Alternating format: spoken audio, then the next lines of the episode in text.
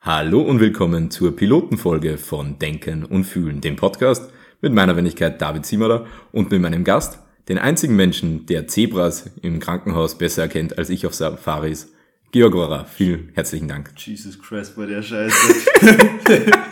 ja, danke für Ouch. die Einladung, danke für die Einladung. Ja, bitte sehr. Also kurz zur Vorstellung des Podcasts. Das ist die Pilotenfolge äh, meiner Wenigkeit. Und es geht grundsätzlich darum, ähm, Leute aus verschiedenen Berufsbereichen oder Studiums äh, zu interviewen und generell über das Thema an sich ein bisschen ähm, vertraut zu machen und Sachen zu fragen, was sie so denken und so. Und der Georg ist Medizinstudent und bald Arzt hoffentlich, also in ein paar Jahren. Bald, ja. Wir sind nur ein paar Jahre, aber okay. Genau. Und da sind wir auf jeden Fall gespannt, ähm, was du für ein generelles Denken dabei hast. Und die erste Frage, was ich da mal stellen möchte, ist, wie geht's da eigentlich? Ja, ja, man kann sich nicht beschweren. Ich so, das Studium mehr ist gerade wieder angefangen, also letzte Weise noch relativ entspannt. Hoffen wir mal, dass es so bleibt. Wahrscheinlich nicht, aber gut. Das gehört dazu, schätze ich mal. Mhm. Ja. Na, man kann sich wirklich nicht beschweren. Studium ist immer noch mega lässig, es ist immer noch mega interessant, es hat sich eigentlich nichts verändert. Und ja, ja, man kann sich echt nicht beschweren. Und privat funktioniert es auch sehr gut. Also. Wunderbar, man kann sich nicht beschweren. Man kann, gerade mit meiner Freundin kann man das eigentlich immer relativ gut einteilen. Und sie ist da relativ verständlich, wenn sie mir heißt, ja nein, ich muss jetzt einfach lernen. Dann, ja, passt, dann lern halt, ist kein Problem. Und auch so, im Freundschaftskreis und so kann man sich eigentlich alles ausmachen. Ich meine, viele von meinen Freunden sind ja da Medizinstudenten, das heißt, ja, man hat eh ein mhm. ziemliches Einvernehmen. Genau.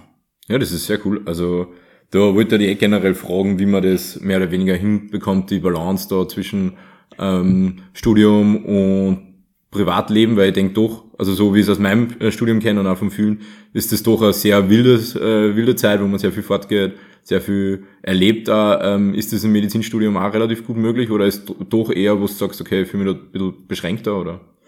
Naja, sagen wir mal so, es kommt immer darauf an, wie man an die Sache herangeht. Natürlich kann man fortgehen und so und ich selber tue es ja Es ist halt einfach nicht, man sollte immer, finde find ich, einen gesunden Rahmen halten, weil man kann natürlich im Medizinstudium auf vier gewinnt gehen. Die Frage ist halt, ob man dann so ein seriöser Arzt irgendwann einmal wird.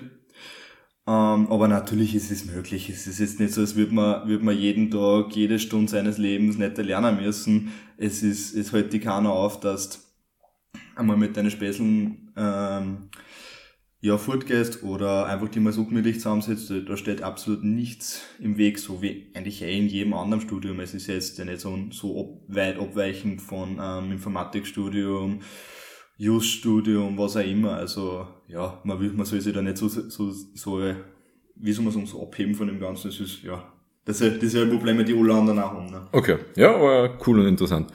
Ähm, und wie ist das generell so mit dem Druck von Noten? Weil zum Beispiel es gibt ja einige Studiums, wo ich jetzt sage, zum Beispiel BWL, wo der Notenschnitt extrem äh, wichtig ist.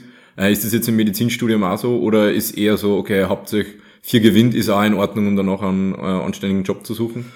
Mm, naja, ja, ich meine, grundsätzlich ist es natürlich zumindest, was man so hört, ich kann das selber nicht aus Erzählungen sprechen und nicht aus eigener Erfahrung, logischerweise. Aber was man so hört, es war damals massiv so, wo eben gefühlt noch mehr Ärzte da waren. Oder mhm. krank, einfach der Bedarf noch nicht so stark war. Mittlerweile kriegt man immer mehr mit, man kriegt auch einen halbwegs seriösen Facharzt, wenn man schlechtere Noten hat, so viel gewinnt, Leute, die nimmt man dann natürlich. Nur, wenn es wirklich sein muss, also so wie überall anders halt auch. Grundsätzlich wie gesagt, finde ich jetzt da um die Eigenverantwortung oder besser gesagt um das, ob man das mit seinem Gewissen vereinbaren kann, dass man in einem Studium, wo man dann irgendwann einmal Leid helfen sollte, auf vier geht, ist halt die Frage, ob das dann im Patienten so tagt, wenn man den, wenn er dann den Arzt kriegt, der immer nicht damit Altfragen gelernt hat und vier gewinnt, also, ja. Ja, ist vielleicht blöd, wenn man dann zum Patienten sagt, wo auch nicht prüfungsrelevant. Ähm, ja, genau. genau. ja, das, geht. das stimmt natürlich. Da sind andere Berufsgruppen so ein bisschen, ja, weniger Stress, also verantwortungsvoll, ähm, haben wir verantwortungsvolle Last sozusagen zu tragen. Ähm, aber wie war das dann auch mit der Bewerbung an sich äh, für Studium? Also da wird ja in Österreich ähm, ein, ein Test gemacht. Also wie bist du da vorgegangen? Wie hast du dafür gelernt? Oder hast du überhaupt dafür gelernt? äh, ja, den Test, den du meinst, das ist der MEDAT. Ja, berühmt, berüchtigt. Ähm, ja, grundsätzlich ist es ein Test, der besteht aus ähm, kognitiven Teil, also eigentlich am Anfang hast du einen allgemeinen Wissensteil zum Thema Naturwissenschaften und Mathematik. Also, ja genau, da werden also solche Fachdisziplinen wie Biologie, Chemie, Physik und auch Mathe in absteigender Wichtigkeit. Das heißt, Biologie hat die höchste Gewichtung, dann Chemie, auch eigentlich im Grunde auch wie es im Studium ist. Also, du wirst Bio immer mehr brauchen wie Physik zum Beispiel, aber denen, aber es ist, Physik ist trotzdem eine unfassbar wichtige Disziplin und ohne das kommst du halt wirklich nicht weit.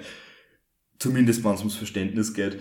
Mathe ist eher wurscht, deswegen hat er die geringste, geringste Gewichtung, aber dennoch natürlich relevant. Mhm. Man sollte ja seine Wirkstoffdosierungen ausrechnen können, ohne dass man sechs Taschenrechner braucht. Mhm. Genau, weil es bin ich schon ein wenig Zeit in das eine. Ja, dann hast du halt nur einen kognitiven Teil. Da wird halt einfach grundsätzlich so geschaut, ob du gewisse, wie soll man sagen, gewisse kognitive Fähigkeiten, die ein Arzt im Alltäglichen braucht, hast, also mehr oder weniger, manche Tests versteht man mehr, manche weniger. Ähm, da gibt's einmal Figuren zusammenstellen, da ist im Grunde einfach irgendeine Struktur, das kann ein Viereck, Fünfeck, Sechseck, Siebeneck, Achteck sein oder irgendeine andere Struktur, aber ich glaube, aktuell sind es diese Strukturen, die sind in fünf Teile zerbrochen, mit irgendwelchen Kanten und du musst dann halt sagen, okay, auf Basis von dem, wie immer das im Kopf, weil das muss man jetzt seit neuestem im Kopf machen, ähm, wie man das im Kopf zusammensetzen kann, schließe ich auf die und die Struktur oder eben keine von denen. Mhm. Genau, dann hast du nur Zahlenfolgen, quasi so Muster erkennen, du hast eine Zahlenfolge und du musst dann halt sagen, naja, auf Basis von dem, was ich da jetzt gesehen habe, glaube ich, dass die so weitergeht oder weiß ich, dass sie so weitergeht, glauben kann, kann man in der Kirche. äh, ja, genau, dann Wort, Wort, Wortflüssigkeit. Wortflüssigkeit ist einfach so ein Buchstabensalat, mhm. wie man kennt. Und halt Merkfähigkeit, Merkfähigkeit ist, du hast acht Ausweise, acht Minuten, auf die Ausweise sind fünf Informationen drauf, das musst du unter Bild, genau. Und das musst du halt merken und dann nach 50 Minuten wird dann quasi das abprüft. Und dann, ja, das ist ein wenig ein gründiger Teil, aber das ist alles eine okay. Übungssache. Ja.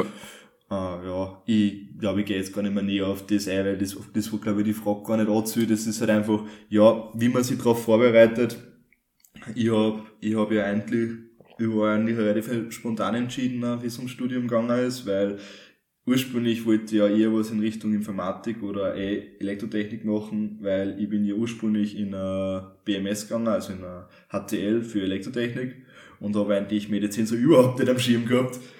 Ähm, genau. Sehr gut.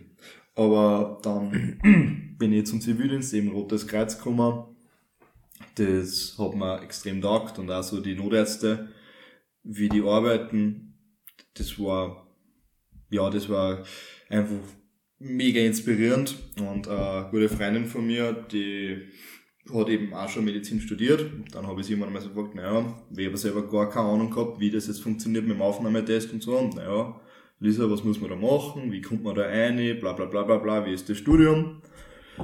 Ja, dann hast du mir so ein wenig erzählt und dann bin ich eh schon beim Heimfahren, habe ich dann jetzt zu Mama gesagt, hey Mama, ich glaube, ich studiere Medizin. Und sie dann so, naja, ich glaube, du bist ein wenig deppert, aber ist so warm. Und wie man sich dann vorbereitet, naja, ich sag's mal so, die, Med die Medizinaufnahme des Veranstalters sagen, man braucht keine, wie soll man sagen, keine Unterlagen von gewisse Medate-Hersteller, weil es gibt ein, es hat sich da schon so eine eigene Branche um Medate mittlerweile mhm. schon bildet. Ähm, sprich, es gibt eigene, es gibt zig Firmen, die nur Vorbereitungsunterlagen eben für diesen kognitiven Teil, für einen Wissensteil oder es gibt einen sozialen Teil, der aber, ja, der soziale Teil ist halt nicht wirklich zielführend, meiner Meinung nach. Das ist halt, ja, man muss halt so gewisse gewisse Muster, gewisse soziopsychologischen Muster halt einfach kennen oder gewisse Reihungen kennen und auf dem tut man dann irgendwelche Entscheidungen fällen, aber das hat jetzt nicht wirklich was mit dem zu tun, wie man selber entscheiden wird. Das ist einfach nicht einmal so, man lernt einfach noch ein Muster und beantwortet dann noch ein Muster, aber okay. nicht nach dem eigenen Ermessen. Und das finde ich ist eigentlich ziemlich weit weg von dem, wie es eigentlich, naja, was man eigentlich tun sollte. Aber gut, das ist jetzt, ich bin nicht der, der das entscheidet und die werden sich schon was dabei gedacht haben. Hm. Aber würdest du grundsätzlich schon sagen, dass ähm, so wie der Medat aufbaut ist, so wie ich es gerade verstanden habe, schon sehr auf das Studium aufbaut, also schon vorbereitet und äh, schon relativ sinnvoll ist, zumindest so wie der Test gestaltet ist? Grundsätzlich schon, ja. ja. Grundsätzlich schon.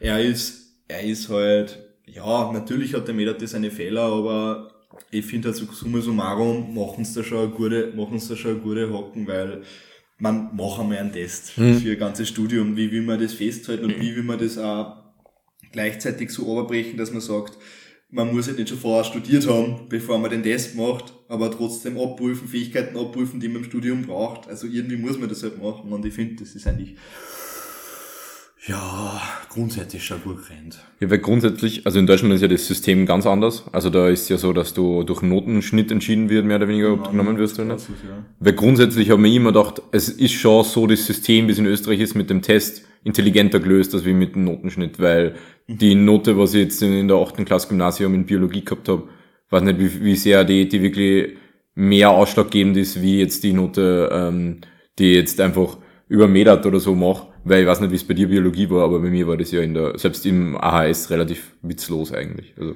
Ja, ich hab Biologie nicht einmal gehabt, aber also. ich, ich finde gerade ich find grad Biologie wäre eher was, wo man sagen würde, ja, okay, das wäre schon wichtig. Aber wenn es um solche Sachen wie Französisch oder Spanisch hm. oder die deutschen Noten, das ist halt wirklich egal für einen Mediziner. Ja. Das ist absolut egal. Und da, wie du richtig sagst, ist der Meta dir eine sehr faire Variante, weil ich habe auch genug Leute in meinem Studium, die wirklich kompetent und wirklich was drauf haben. Und die haben teilweise Nachprüfungen gehabt in der, in der Schule und alles Mögliche. Die waren nicht immer, die, die sind nicht die Einserschüler gewesen, die waren halt, ein, das hat, die hat sich einfach nicht interessiert in der Schule. Und da sehe ich es nicht ganz ein, dass man sagt, ähm, die haben keine Chance in dem Studium verdient, weil sie schlechte Noten in Fächern gehabt haben, die mit dem Studium nichts zu tun haben. Ich glaube, grundsätzlich kann man das für Studieren sagen. Also zumindest auch in meiner Wahrnehmung, dass, also unser Biologielehrer von der Unterstufe hat immer gesagt, ab dem Studium mischen sich die Karten nur mit euch. Ja. Und das würde ich auch so unterstreichen. Also, weil es einfach auch anders lernen ist ab dem, ab dem Studium. Du musst ein bisschen mehr dafür auch entscheiden, was ist sinnvoll zum Lernen, ähm, was muss ich streichen, weil alles, alles wird irgendwann nicht gehen. Und dieses, dieses, was man von der Schule so ein bisschen mitkriegt, ist, ja, du musst einfach alles perfektionistisch machen, das löst sich dann im Studium ein bisschen auf. Ähm, deswegen denke ich, dass sie da viel mischt. Ähm, und deswegen glaube ich auch, dass wahrscheinlich das überall im Studium so ist. Ja, Aber, es ist also, man macht ja. das, was, am Spaß tut. Ja. Nein, ich leider man, man macht halt das, was am Spaß macht. Ich finde, in der Schule macht man einfach so viele Sachen, die einem einfach keinen Spaß machen. Und ich bin wahrscheinlich du auch unfassbar schlecht oder nicht sonderlich begabt in Sachen, die mich nicht, die mich nicht interessieren, weil wieso soll ich das lernen? Ich werde das nie brauchen und ich werde das nie machen. Für was? Mhm. Aber wenn ich was hab, wenn ich was hab, das einen Sinn macht, das mir Spaß macht, dann sitze ich mir da acht Stunden dahinter. Das ist mir komplett egal. Ja. das, das finde ich, da, da ist das erst recht wieder neu, wenn man was hat, wo, wo man einen Spaß und eine Passion dahinter hat. Da kommt dann wirklich der Ehrgeiz zustande, den man einfach mhm. oft in der Schule einfach nicht hat. Und du hast da gesagt, dass du den Zivildienst im Roten Kreuz gemacht hast. Mhm. Äh, ich glaube, du arbeitest da weiterhin nur als äh, Sani. Als Freiwilliger, genau. Mhm. Genau, als Freiwilliger Sani. Ja, na, das hat mir eigentlich gleich von Anfang an ziemlich taugt beim Roten Kreuz. Einerseits das, natürlich das Patienten, das mit der Umgang mit den Patienten, sei es auch der normale Kranken, Krankentransport, der ja, natürlich, es geht jetzt nicht um viel, es ist nicht sonderlich spannend, aber es wird oft spannend, wenn du mit den alten Leuten redst, die teilweise 100 Jahre jetzt, also schon fast 100 Jahre jetzt sind und nur teilweise relativ da sind, die da dann Geschichten erzählen von damals, das ist schon unfassbar interessant. Oder auch jetzt gerade im Zuge meines, meines Studiums, wenn du da ein wenig so durchreist, was die Leute so haben und was man tut dann immer gleich abgleichen mit dem, okay, was habe ich schon gelernt, okay, und das hängt mit dem zusammen und deswegen kriegt er die Medikamente, das macht voll Sinn und das, der hat jetzt das Problem, okay, woran könnte das liegen? Man kann einfach gleich selber zum Tüfteln anfangen und das taugt mir persönlich voll. Äh, aber auch schon im CV habe ich einfach gemerkt, oder auch, wenn es um meinen Einsatz geht, es ist, es ist irgendwie eine blöde Aussage zu sagen, es ist es ist spannend, es ist spannend, das kann man schon so sagen. Es ist, Erlebnis ist auch nicht ganz das Richtige, aber man sieht einfach was, was man sonst nicht sieht und man kann in dem Moment wirklich was bewegen für mhm. die Person. Und das ist an sich eigentlich ein sehr gutes Gefühl und auch, es ist ein ziemlicher Adrenalinkick, wenn man das so sagen kann. Es, das ist auch was, was man dem recht taugt. Mm.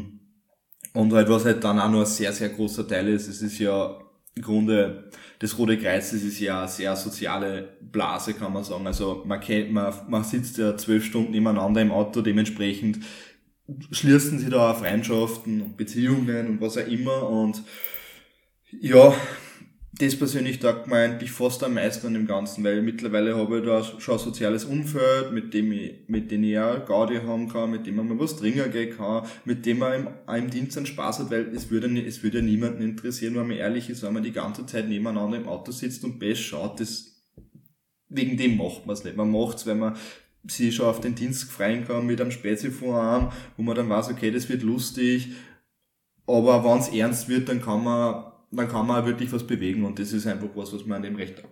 Mhm. Ja, weil, eh, wie du gesagt hast, ich glaube einfach, dass die soziale Kompo Komponente in dem ganzen Beruf wahrscheinlich oft extrem ähm, viel, viel bringt, weil, eh, wie du gesagt hast, das ist so Adrenalinkick, aber es liegt ja auch vielleicht, also ich stöße mir zumindest immer so vor, zumindest als Sani oder als Unfall, äh, also als Unfallarzt, wenn ich da in einen Notfall äh, dazu stoße, dann komme ich ja zu Menschen, die da gerade wahrscheinlich so mit einer der schlimmsten Ereignisse in einem Leben äh, erleben oder so, oder zumindest teilweise, ähm, dann hat man wahrscheinlich auch eine ganz andere Verbundenheit auf einmal zu Menschen, zu Wildfremden, wenn man die sozusagen in, in so einem Fall dann sozusagen betreuen muss einerseits, oder halt sie im schlimmsten Fall so auch, auch noch mehr oder weniger medizinisch ähm, notversorgen muss. Die meisten muss medizinisch notversorgen. Ja, ja. Ähm, und das ist halt meistens halt das, finde ich, wo man dann, also kann, ich kann das jetzt nicht pauschalisieren, ob das für jeden so ist. Ich kann nicht aus meiner eigenen Erfahrung sprechen. Ich muss ganz ehrlich sagen, machen wir das Extrembeispiel Reanimation. Mhm. Wenn man zu einer Reanimation gerufen wird, dann denkt man sich nicht, dann denkt man nicht über die Verbundenheit zum Menschen nach. Da denkt man nicht einmal wirklich über den Menschen aktiv nach. Man ist in seiner Blasen, man weiß, was man jetzt zu tun hat und man tut das einfach. Es ist in dem Moment, hat man keine Zeit für Emotionen und ja na und überhaupt, es ist halt in dem Moment, machst du das, was zu machen ist. So effizient und so gut wie du kannst. Und für alles andere, für alle Emotionen, die sie dann anstehen, für alles Verbundenheit, was auch immer, dieses ganze Drumherum, was sie eben dann ausspielt, das kann man danach mhm. dann auch im Team besprechen. Gerade auch für dramatische Einsätze, weil passt da ganz, vielleicht ganz gut dazu. Oft einmal kommst du zu Sachen, die wirklich extreme Ausnahmesituationen sind.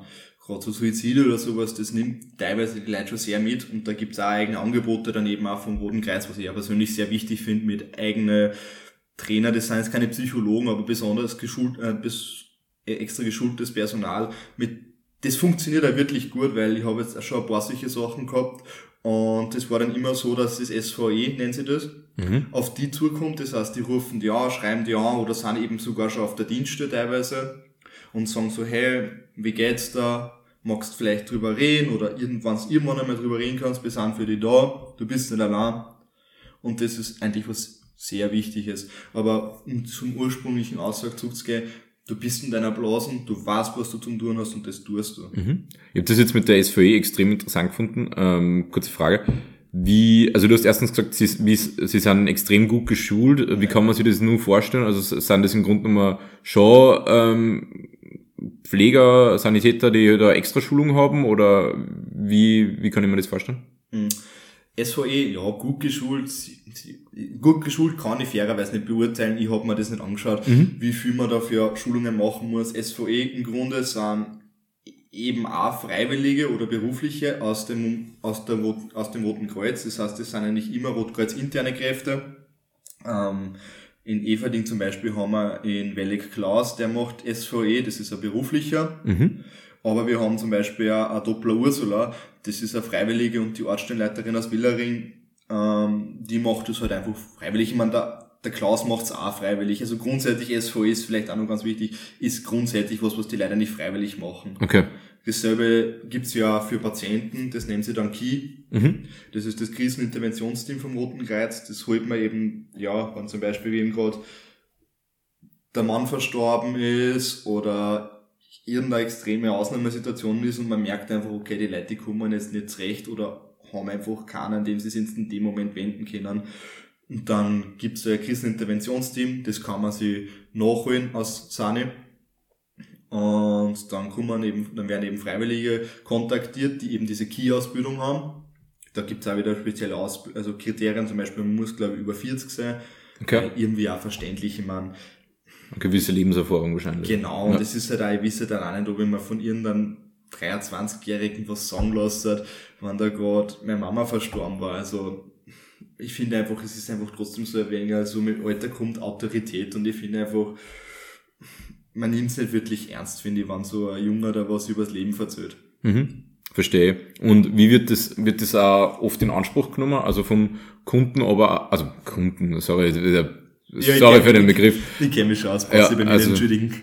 Ja, nur für die Zuhörerinnen, also war natürlich die Patienten. für die Patienten, für die Patientinnen, aber auch für die, für die Angestellten ähm, wird das oft in Anspruch genommen, weil zum Beispiel aus Sani könnte man oft vorstellen, dass man das trotzdem oft unterschätzt, was das mit einem macht und dann erst wirklich sozusagen problematisch sie vorzeigt, ähm, wenn es dann eigentlich dann schon zu viel ist. Also dass man oft Sachen runterspült ähm, ist ja dann doch auch sehr oft für ihn, was, was so kleine traumatische Erlebnisse sein können. Ja, aber das ist jetzt nicht die Aufgabe vom RK. Also mhm. das ist halt einfach das, du kommst da jetzt hin und du fährst wieder. Wenn es wirklich um was, um was geht, fährst du schnell wieder. Ja. Du hast nicht die Zeit, dass du das wirklich mit dem persönlichen Trauma von den Angehörigen auseinandersetzt.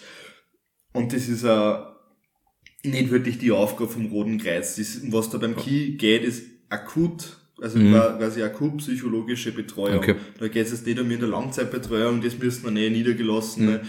Psychologen vor allem machen, weil die Leute, die das Key machen, das sind keine ausgebildeten Psychologen, also für Langzeittherapie okay. oder für Traumata-Bekämpfung sind die meiner einfach nur meiner Meinung ja. nach auch nicht unbedingt gewachsen. Aber ich habe eh eher die, die SVE gemeint, also vor allem bei, bei Sanis oder so, weil doch auch, man, einerseits erstens Fehler passieren können und andererseits auch vielleicht oft der Gedankengang ist bei einem Patienten, der vielleicht reanimiert werden hätte sollen, also der reanimiert werden müssen hat, ähm, dass man vielleicht irgendwas falsch gemacht hat, ähm, dass da der eigene Gedanken dann, dann oft da sind. Also dass, dass ich mich dann trotzdem oft frage, wie oft wird das, auch wenn das angeboten wird, wirklich dann auch äh, angenommen, die, die, ja. Das hängt eigentlich von den Personen ab, das kann man jetzt pauschal nicht sagen. Ich habe es noch nie in Anspruch genommen. Mhm weil ich eigentlich auch mit dem relativ gut umgekommen, würde ich es einfach mal selber behaupten. Ja. Ähm, andere Leute haben das durchaus schon und das ist ja keine Schande. Mhm. Das ist, das ist ja, also das ist jetzt nicht so was, wo man dann, wo dann bei mir gesagt wird, haha, der hat das SVE braucht. Das ist ja nicht so, ja, hey, wenn es dir nicht gut geht, ist, dann nimm das, nimm die Hilfe in Anspruch, die du brauchst. Aber auch das, auch das SVE ist am Ende des Tages AK professionelle, also professionelle Bahn, ähm, Therapie, ja. wie es eben ein Psychologe da bieten kann. Aber im Rettungsdienst lernt man es eigentlich eh relativ schnell, dass man sich von gewissen Ausnahmesituationen einfach abkapselt, weil es hat keinen Sinn, dass man sich ins Trauma von anderen mhm. einlebt. Das ist nicht zielführend. Aber du, so wie ich es jetzt rausgehört habe, würdest du trotzdem sagen, dass du insgesamt psychologisch genug unterstützt fühlst von also vom, vom also aus Sani, aber aus ähm, irgendwann, wenn du dort bist? Oder denkst du, da ist schon Potenzial nur da, solche Sachen nur zu verbessern? Ah, ich finde, das Rote Kreuz macht das eigentlich ganz gut. Also natürlich, es geht nur bis zum SVE und danach musst du selber eigentlich Hilfe suchen. Mhm. Aber das kann man im Roten Kreuz nicht vorwerfen, weil die können nicht für jeden einen Psychologen organisieren und finanzieren. Das, das ist nicht eine Aufgabe und das muss man sich selber ausmachen, so wie überall anders auch für die Krankenhäuser, ich weiß nicht. Okay. Ich weiß nicht, wie es in die Krankenhäuser anläuft. Äh, Freundin von mir war auf der Pränatal mhm. letztens. Ein Pränatal kurz für die Zuhörerinnen ist? Äh, das ist quasi so für für die ganz für die Frühling für die Frühlis und eben für die wann eben äh, Sektio gewesen ist und mhm. die ja für die kleinen Kinder eben mm.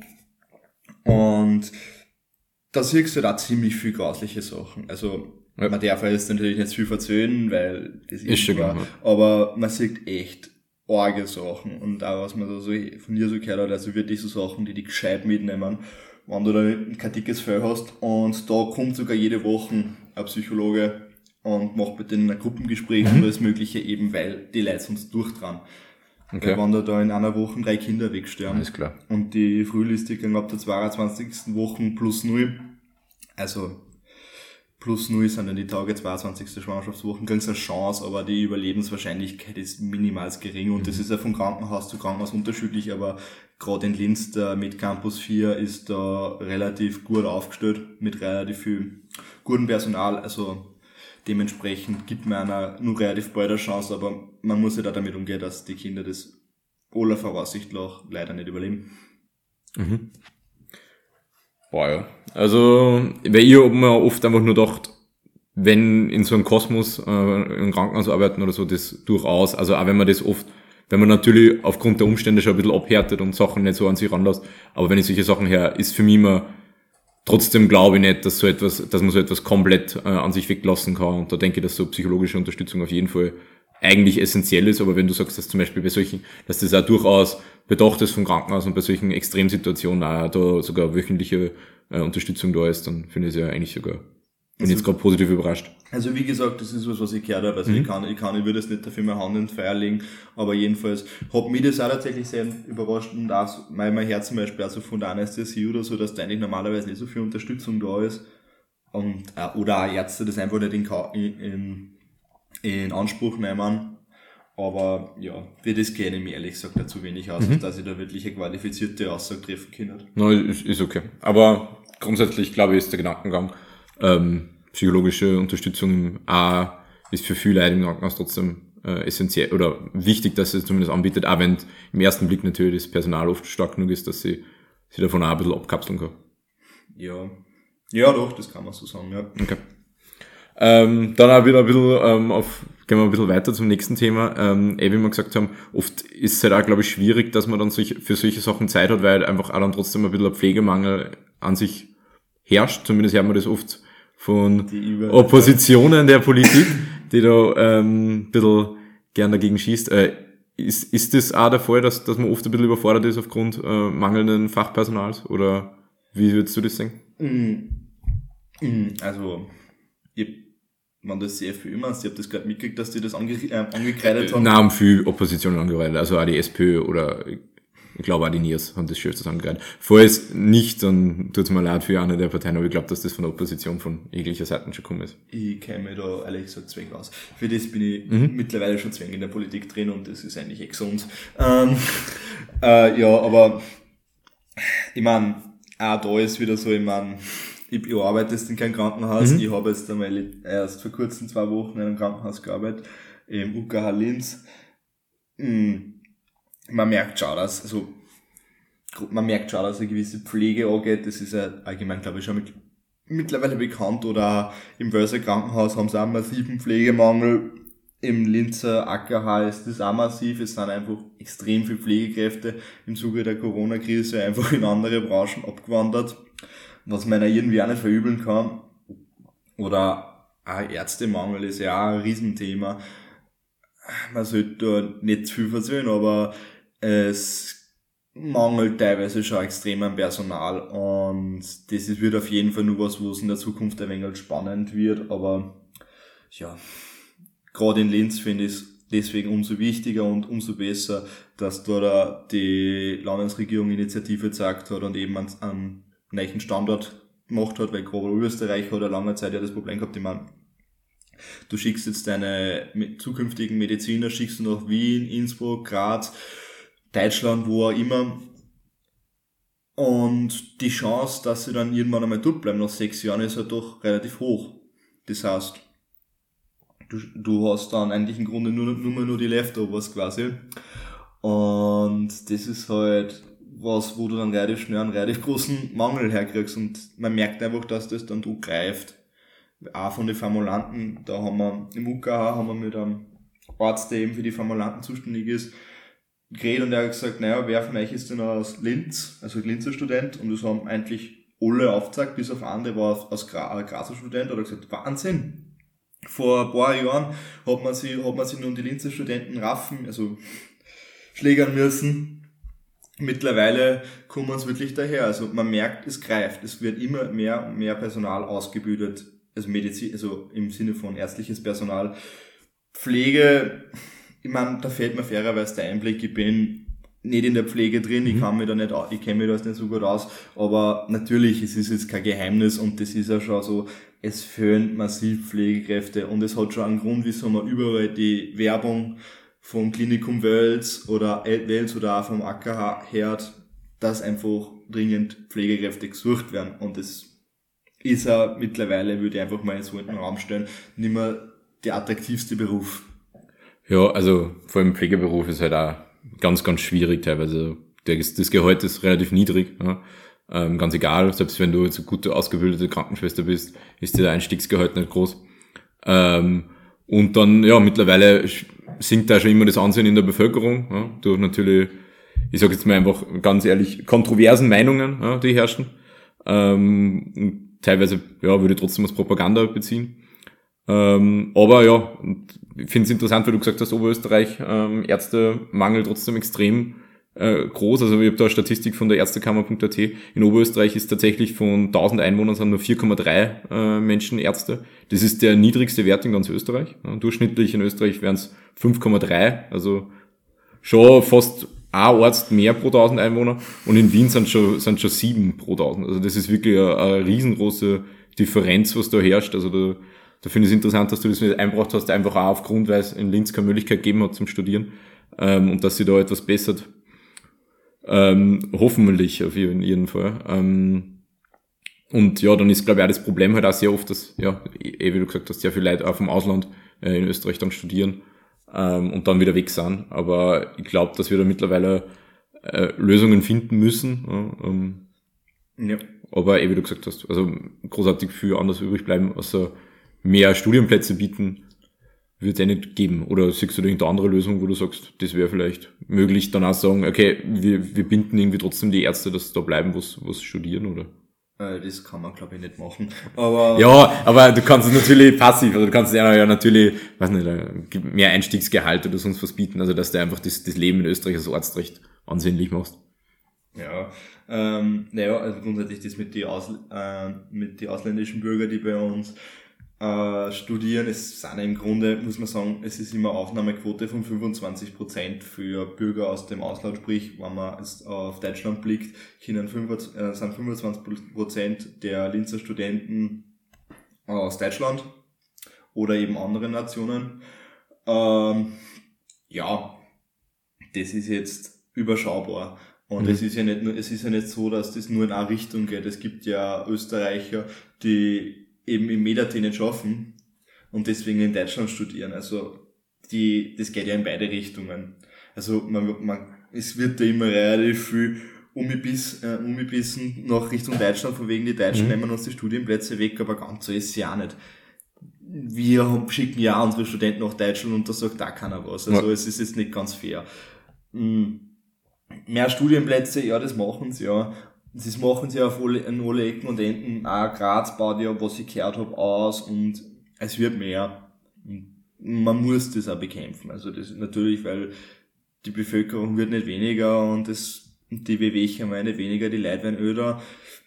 Irgendwas muss man machen und das wird auch gemacht. Ob es in der richtigen Geschwindigkeit und richtigen Intensität gemacht ist, das wird sich sagen. Wie gesagt, bei der Pflege ist es halt dann einfach, ja, da kann, fällt mir fairerweise der Einblick. Mhm. Das muss ich so sagen. Aber ja, grundsätzlich bei der Pflege macht man schon ein wenig Sorgen. Okay, aber es ist trotzdem interessant, dass auf jeden Fall zumindest ähm, da die, die, ähm, das Sorgengefühl schon da ist bei dir, ähm, weil ja du trotzdem extrem also als Arzt ähm, sehr intensiv dann mit der Pflege zusammenarbeiten wirst mhm. äh, und auch mehr oder weniger ja trotzdem abhängig bist, äh, durch deine, also deine Arbeit auch abhängig ist von der Pflege, Absolut, äh, die ja. da ist, weil umso weniger Pflege ist, mehr oder weniger mit umso mehr Blödsinn musst du da halt dann auch noch dazu rumschlagen äh, und das würde dann auch deine Leistung auf jeden Fall schmälern. Ähm, das gibt ja halt dann nichts Wichtigeres wie eine qualifizierte Pflege. Ja. Weil wenn die Pflege nicht qualifiziert und kompetent ist und das ist halt einfach so, wenn du wenn du so dermaßen unattraktiv machst, dann werden sich nicht die, dann werden sich nicht die besten Leute oder mhm. die kompetentesten Leute in die Pflege tun, die, die denken sich, naja, blöd bin ich, mache ich was anderes, kriege ich mehr Geld und mehr Anerkennung, weil wie du schon angesprochen hast, die Anerkennung von Gesundheitsberufen ist ja mittlerweile von diversen Gruppen schon ziemlich nach unten gedruckt worden. aus den interessantesten Gründen und Ansichten. Nehmen wir es mal, nehmen wir es mal Ansichten. Ähm, genau. Aber ja, man muss halt da schauen, dass man den Pflegeberuf attraktiver macht, aber ich bin kein Politiker und ich kann da nicht sagen, wie man das macht. Man muss da dran, man muss da dran schrauben und ändern, das ist ja eh kein Geheimnis. Also, das da gebe ich dir auf jeden Fall recht. Ähm, nur mal zu dem Punkt wegen den Ansehen, weil ich das extrem interessant finde. Also so, ich würde trotzdem sagen, vor 10, 15 Jahren war es nur sehr so ist, wenn man Arzt ist oder im Pflegeberuf arbeitet, dass man zumindest wirklich ein relativ gutes Ansehen gehabt hat, ja, sozial. Das hat sich jetzt wirklich schlagartig verändert und ich würde jetzt gar nicht so politisch sein, ähm, aber eh, wie du gesagt hast, ähm, wie sehr beeinflusst das dann trotzdem bei der Berufswahl, wenn man sich sagt, okay, ich habe wirklich die Angst, also wie wie es teilweise schon hat, äh, geschehen, geschehen ist für mich in Oberösterreich, dass man beleidigt wird, äh, verbal, aber auch physisch angegriffen wird von, von Menschen, die da halt mehr oder weniger äh, eine Kritik an, an, ja, an der an der Medizin sehen. Äh, ja, es, es ist damit schwierig, das jetzt äh, auszuformulieren, ohne dass ich da jetzt irgendwie äh, ja das Ganze in ein Absurdum äh, trifft. Ähm, ja, aber wie, wie sehr ist da die Angst ein bisschen davon, dass man ja auch ein bisschen sich mit, mit denen beschäftigen muss, dass man da ein bisschen Angst haben muss, dass man vielleicht wirklich, also verbale, verbal kontaktiert wird, aber auch physisch ist die da, oder? Naja. Man muss, man kann gewisse, man muss gewisse Leute, man kann, man muss gewisse Leute ernst nehmen und gewisse nicht. Und solch, bei solchen Leuten, die wirklich gegen das Gesundheitspersonal gehen oder auch wie es in Linz schon zweimal mittlerweile war, dass sie solche, nein, ich sag nichts, ähm, an Leute mit einer gewissen Meinung äh, einen, Notarzt, einen Notarzt blockieren, also ein NEF ist die Abkürzung für NEF, für ein Notarzt-Einsatzfahrzeug, blockieren und dem an der Weiterfahrt verhindern, während der mit Sondersignal zum Patienten fährt das ist auf so vielen Ebenen so unfassbar dämlich. Ja, und ethisch absolut inakzeptabel. Also stellt euch nur mal vor, da ist irgendwie ein 14-jähriges Kind und das kommt deswegen nicht rechtzeitig zum Kranken, äh, zur, zu, zu seiner Versorgung und ähm, erleidet deswegen entweder für sein Leben lang äh, schwerwiegende Folgen oder bis zum Tod. Also das ist, boah ja. Aber was ich damit meine ist, man muss sich mit gewissen Leuten auseinandersetzen, man muss gewisse Leute ernst nehmen und gewisse Leute einfach nicht. Also mhm. da mangelt sie auf so, an so vielen Ebenen bei manchen Leuten, dass man sagen kann, gut, ein gewisses, ein gewisses Restlos bleibt immer, aber es ist ein schöner Beruf, man kann was bewirken, wenn man es richtig angeht und da muss man einfach drüber stehen. Und ist das dann, weil das stört immer zum Beispiel auch extrem äh, schwer vor, wenn man, also, weil ich halt einfach auch ein bisschen ein, ein sturer Mensch bin, würde ich sagen, aber wie ist das dann zum Beispiel, wenn dann so eine Person dann einen Tag vorher äh, verbal beleidigt und am nächsten Tag dann selber in der Intensivstation liegt und äh, von einem betreut werden muss? Wie sehr kann man das dann wirklich auch abschalten, zu sagen, okay, also fairerweise, Job ist Job. Wenn es in den, auf der Intensivstation liegt, dann ist natürlich, wie du sagst, Job ist Job. Ja. Da gibt, da geht's ja um ein Menschenleben, ja. da kann man dann nicht solche Kinder, Kinder rein. Man, man kann salopp auf Österreich sagen, Volltrottel. Aber gut, Deswegen ist er trotzdem ein Mensch und hat sich dieselbe medizinische Versorgung in unserem Land verdient wie alle anderen. Man muss ja nicht jeden mögen. Hm? Ein, ein Jurist muss nicht jeden mögen, den er vertritt. Er muss seine Arbeit machen. Natürlich ist es halt dann die Frage, wie viel Mühe man sich gibt. Das muss man sagen, das ist was Menschliches. Es gibt Patienten, die sind einem einfach von Grund auf sympathisch und da denkt man, wenn man heimgeht, nur über das nach, was Kind das sei, was Kind der haben, bla bla bla bla bla. Und es gibt Patienten, die einem einfach von Grund auf unsympathisch sind, da geht, da geht man aus der Tier aus und hat den schon wieder vergessen. Also, es bietet sich an, zum, zum Gesundheitspersonal nett zu sein, weil das Gesundheitspersonal sind auch nur Menschen. Mhm. Aber natürlich, wenn es jetzt wirklich um eine Akutsituation geht, dann ist das scheißegal. Dann geht es um okay. solche Sachen nicht mehr. Ja, das ist gut zu hören auf jeden Fall. Ähm, und ja, eh, wie du gesagt hast, also das habe ich mir schon fast gedacht, dass man da dann mehr oder weniger einfach auch ein bisschen Klappe zuschickt und sagt, okay, Job ist Job. Ähm, aber trotzdem auch, ja, starke soziale Kompetenz dabei, weil, dass man da mehr oder weniger seine eigenen Differenzen ähm, komplett abschotten kann. Wie ist es generell mit sozialer Kompetenz? Ähm, wie wird man da vorbereitet im Laufe des Studiums oder hast du da schon einen Plan? Gibt es da eigentlich äh, auf Vorbereitung, weil trotzdem, man, es kommt natürlich je nachdem drauf an, wo man sie, also wie man sie dann am Ende des Tages entscheidet, äh, in welche Richtung man gehen will als Arzt. Ähm, aber es gibt ja doch einige Berufe als Arzt, wo man trotzdem relativ große soziale Kompetenzen vorweisen sollte. Wie wird man da vorbereitet? Hm. Hm. Ich meine, ich weiß jetzt nicht, was du so unter einer sozialen Kompetenz verstehst. Also, für normal muss man sagen, das ist irgendwas, das hat man oder das hat man nicht. Es gibt Leute, die können Mitleid, es gibt Leute, die können nicht Mitleid. Das ist äh, vor allem viel Übungssache. Das heißt, gewisse, gewisse Sachen lernt man natürlich über die Zeit, wie man mit Leid umgeht. Was du vielleicht jetzt meinst, ist, wir haben ein Modul, das heißt ärztliche Gesprächsführung und Untersuchungskurs. Da lernt man ein wenig, wie man so ein Patientengespräch strukturiert, wie man von aus einem Patienten die Informationen auskriegt, die man haben muss und äh, gleichzeitig, wie man eben effektiv mit dem Patienten und, und auf seine ähm, ja, umgeht und auf seine Bedürfnisse eingeht. Ja, das, das haben wir schon. Ich weiß halt nicht, wie sie es sonderlich viel besser machen. Das ist halt einfach Learning by Doing. Ich finde, sie geben da ja schon einer Bestes, dass sie einfach sagen, schaut, so kann man das machen, so ist es effizient, so ist es angenehm für beide Parteien, so macht es einen Sinn, weil wenn man da reinkommt, drei Ja-Nein-Fragen stellt und dann wieder geht, dann wird man wahrscheinlich nicht sonderlich viel erfahren haben und dann kann man dementsprechend den Patienten nicht sonderlich weiterhelfen. Mhm. Und das ist dann meiner Meinung nach schon wichtig, dass man die Leute sagt, hey, schaut, so strukturiert man ein Gespräch, dass das einen Sinn ergibt. Der Rest ist ziemlich Learning by Doing. Okay, also da ist dann doch, doch eher die, die Praxis, die haben die die Sachen beibringen. Und auch so ein bisschen, wenn man dann wahrscheinlich auch so ein bisschen Chefarzt hat oder sonst, oder zumindest auch so ein bisschen das Vorgesetzten, der ihm dann vielleicht auch zwei Tipps geben kann. Also dann trotzdem alles ein bisschen so mehr den Zufall überlassen, oder? Gerade die Oberärzte, die sind bei der sozialen Kompetenz äh, schwierig, aber ähm, ja, natürlich im Arztberuf ist so vieles Learning by Doing. Mhm. Es, man lernt im Studium viel Sachen, aber festigen tut man es in der Praxis oder dann auch vergessen in der Praxis. Mhm. Es, nicht jeder Mediziner, so wie in jedem Beruf, braucht alles. Gewisse Sachen merkst du, gewisse nicht. Aber gerade so gewisse Angriffe Griffe wie Zugang legen, Intubation habe ich noch nicht gelernt, aber das ist halt dasselbe. Oder einspritzen, was er immer nähen, nahen. Das mhm. lernt man im Studium.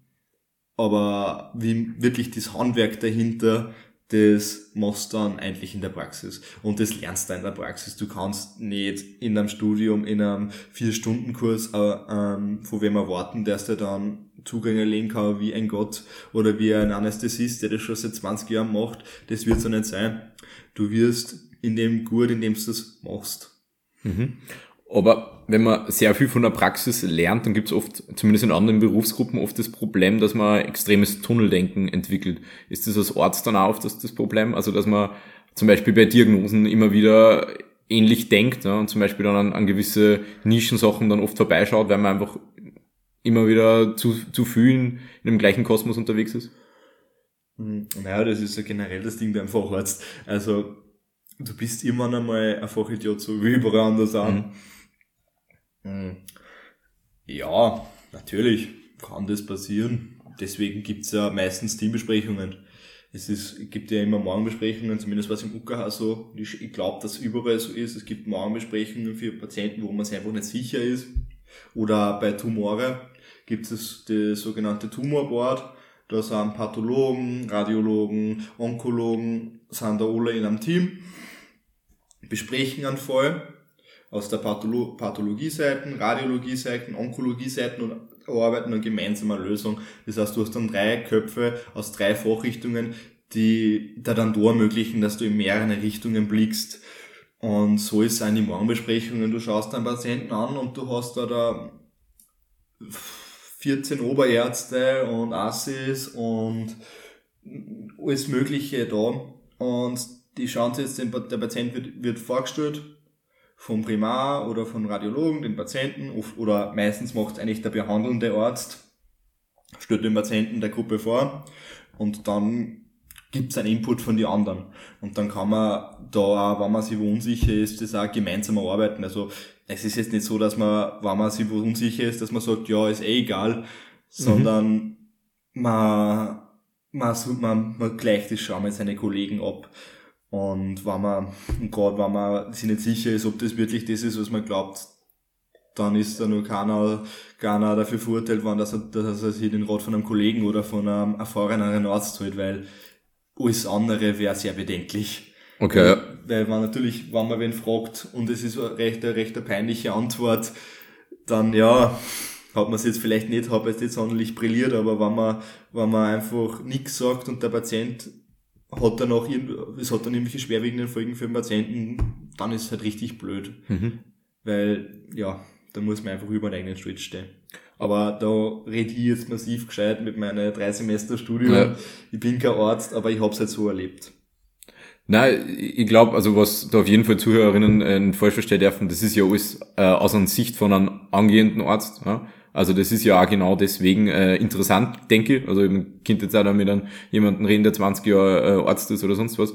Äh, ich glaube aber, dass das Interessante eben mit dem Gespräch ist, wie jemand, der trotzdem in dem Kosmos ist, aber das trotzdem nur von, einem, von einer anderen Perspektive sieht, als wie Leute, die da schon Young Lehr, äh, ewig Erfahrung haben. Deswegen muss da, darf man da auch nicht alles auf die Goldwaage legen. Ähm, ich finde es trotzdem extrem interessant.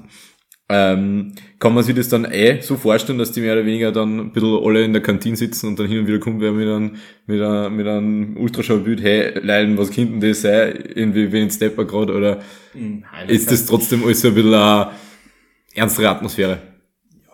Ich meine, Ärzte sind auch noch Menschen, Ärzte haben auch einen Spaß, Ärzte mhm. und das Mögliche. Es ist jetzt nicht so, dass wir in der, erst nur mit einem Ultraschallbild in der Kantine, das wäre spannend.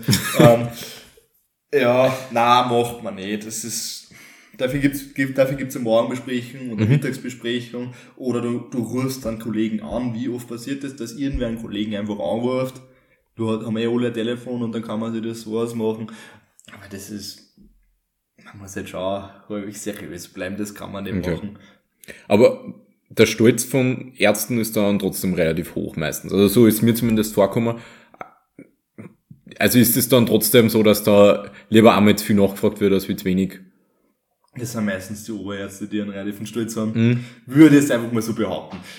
Es gibt solche und solche, aber die meisten Oberärzte sind schon so ein wenig so, ja, ich bin okay. Oberarzt. Aber gerade so Assistenzärzte und frische Fachärzte, die sind halt dann schon, die sind halt schon nur eher so, okay, ich weiß nicht alles und ich weiß, dass ich nicht alles weiß deswegen kann ich mir wen, wen holen, der vielleicht mehr weiß wie ich. Und wenn es der nicht weiß, dann holen wir sich einen anderen.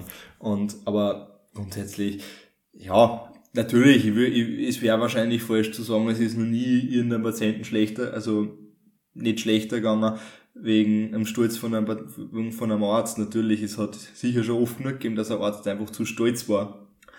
Und ähm, sie die, aus, die nötige Hilfe von mhm. anderen Kollegen zu holen. Aber ich würde sagen, es ist, glaube ich, einfach mal nicht die Regel. Okay. Ja, das muss man auch immer sagen. Also das, ich glaube, dass das bei eigentlich jeder, jeglicher Branche vorkommt. Ähm, dass die Branche als Arzt, natürlich, dass man als Arzt natürlich da andere Verantwortung hat, ist natürlich auch logisch. Aber Fehler passieren natürlich, aber ich finde es sehr cool, weil das habe ich äh, vorher jetzt noch nicht gedacht, dass da wirklich so viel miteinander kommuniziert wird und auch mit Morgenbesprechungen und so gewisse Fälle abgearbeitet werden. Das ist äh, notwendig. Jetzt zum Beispiel auch die Radiologie, wenn es jetzt zum Beispiel um die Umweltchirurgie geht, die haben ja eigene Radiologen, die man sich dazuziehen kann, wenn man sich einfach bei ähm, Patienten nicht sicher ist, dann holt man sich einen Radiologen, die sind nicht genau für das da. Also besser man schickt es einem Radiologen, man holt sie den nicht und man schickt es einem Radiologen, das ist eh schon alles digital. Mhm. Und der schaut dann drüber und, und ruft die dann wieder an und sagt, na, das und das und das und das und das und das und fertig. Aber natürlich ist das, muss man da miteinander machen. Das ist ja so ähm, äh, interdisziplinäres Feld, da kann man nicht nur für sich allein arbeiten. Das ist nicht zielführend und das ist ja, das ist ja nicht, das ist ja nicht äh, im Sinne des Patienten wohl. Okay, sehr cool. Ähm, kurze Frage, ungefähr Arzt nach meiner Recherche 50.000 Euro Einstiegsgehalt brutto im Jahr. Zu viel, zu wenig?